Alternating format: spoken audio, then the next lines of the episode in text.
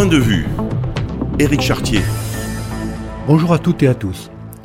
Pour cette rubrique de ma petite chronique euh, mensuelle le premier jeudi de chaque mois, j'ai cherché dans l'actualité récente un sujet intéressant, peut-être un peu instructif et pourquoi pas drôle.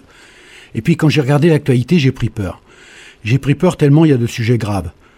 Les 200 000 morts euh, en Ukraine, les milliers de morts des tremblements de terre au Maroc et des inondations en Libye, plus proche les morts par balles dans nos quartiers, jusque dans le quartier Pisevin à Nîmes. J'aurais pu aussi parler des 100 000 Arméniens en exil encore une fois, sans que le monde bouge, comme l'a chanté Aznavour dont ils sont tombés, pour ne pas gêner les accords gaziers de l'Europe avec l'Azerbaïdjan. En même temps, ils sont un peu habitués, les Arméniens, car ils ont dû attendre 80 ans en France pour qu'on reconnaisse leur génocide. Pauvre Aznavour, heureusement, il voit pas ce qui se passe en ce moment. Ah oui, c'est vrai, on a une ministre qui est là-bas depuis hier, mais elle arrive après la guerre pour vendre des armes. No comment. Moins directement meurtrier, mais toujours très grave, J'aurais pu aussi reparler des 10 millions de pauvres en France, de l'augmentation de l'alimentation, avec le petit jeu médiatique entre gouvernement et agroalimentaire, la hausse de l'électricité, celle des impôts fonciers, les augmentations à venir des assurances, des franchises médicales, etc., etc., etc.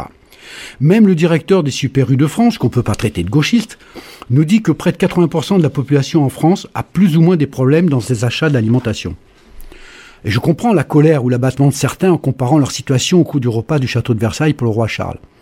D'ailleurs, je ne sais pas vous, mais moi j'ai entendu une petite blague qui résume bien l'affaire. Le roi Charles III en France, ça serait un roi qui se prend pour un kidam moyen, reçu par un kidam moyen, qui se prend pour un roi. Pas mal, non? Pas faux peut-être d'ailleurs. Quand on écoute les médias et le peuple dans l'attente des annonces d'un président, donc d'un homme seul, sur l'avenir de la Corse, ce qui est bon ou pas en écologie pour l'humanité du siècle, et même, et même sur notre fin de vie, qui nous concerne tous tôt ou tard.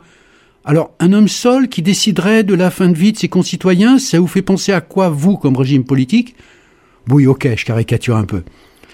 Décidément, la misère n'est pas de dimension humaine, comme disait Coluche, mais apparemment l'égarement et la soif du pouvoir non plus. Bref, il y avait tellement de sujets graves que je ne savais pas lequel prendre, et puis je me suis dit que peut-être vous en entendiez assez. Alors j'ai plutôt choisi de prendre un sujet joyeux, positif, pour sourire avec vous un petit moment, juste un petit moment, comme un îlot de répit et de joie dans un océan de difficultés et de malheur. La Coupe du Monde de rugby. Je ne sais pas ce que fera la France, mais d'ores et déjà, il y a des centaines de milliers de spectateurs et de supporters dans les rues. Et moi, à ce jour, j'ai pas entendu parler de bagarres, d'insultes, de racisme, de sexisme, d'homophobie, comme malheureusement on en voit dans certains stades de foot. Et il n'y a même pas besoin de mettre les supporters derrière des grillages. Ils s'affrontent en chantant et en soutenant leur équipe. J'ai même entendu un stade entier chanter les Cranberries pour saluer les Irlandais, qui sont quand même pourtant un grand rival de Français. On dit que le rugby est un sport de voyous pratiqué par des gentlemen et que le football est un sport de gentlemen pratiqué par des voyous. Bon, moi je sais pas. Mais parfois le foot pourrait peut-être, peut-être prendre un petit peu exemple sur le rugby, non? Et messieurs les joueurs, mesdames et messieurs les supporters et tristes de rugby de tous les pays, vous êtes vraiment des gentlemen et des gentlewomen. Continuez. Continuez de faire honneur pas seulement au rugby, mais à cette idée que vivre ensemble, même rivaux, en se respectant et en se retrouvant sur l'essentiel, oui, c'est possible. Et dans notre société fracturée, et parfois divisée parce qu'avec trop de différences, trop d'inégalités entre les 1% de la population plus riche et avec plus de pouvoir que les 99% restants, eh bien, ce qui se passe dans les stades de rugby en ce moment, en France, sur les terrains, dans les gradins, dans les rues et les bars, ça fait du bien. Et c'est presque comme une allégorie de ce qui pourrait être la vie en commun. On s'affronte sur un terrain avec des règles les mêmes pour tous. Il y a des grands, des petits, des forts, des rapides. Chacun amène ce qu'il peut amener dans le combat commun. À la fin, il y a un gagnant, mais toujours en respectant celui qui a perdu aujourd'hui parce qu'il peut gagner demain, jamais en l'humiliant ni en atteignant à sa dignité.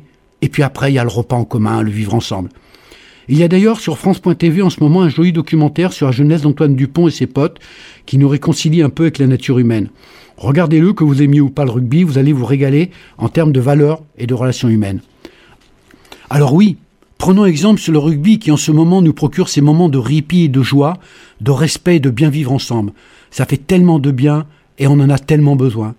Mais au-delà, au-delà, j'aimerais bien aussi que tous les hommes et femmes de pouvoir en France prennent en exemple le rugby, pas juste pour se féliciter d'avoir organisé une belle Coupe du Monde, ou en pensant à des gains ou aux élections prochaines, mais juste juste pour mettre en place réellement et concrètement pour le plus grand nombre certaines de ces valeurs. Courage, engagement, respect des différences, respect des plus faibles comme des plus forts, un but commun, vivre ensemble, et le partage, le partage. J'aimerais bien. Un jour. Un jour peut-être. Un jour viendra, couleur d'orange. Un jour de palme, un jour de feuillages au front. Un jour d'épaules nues, où les gens s'aimeront. Un jour comme un oiseau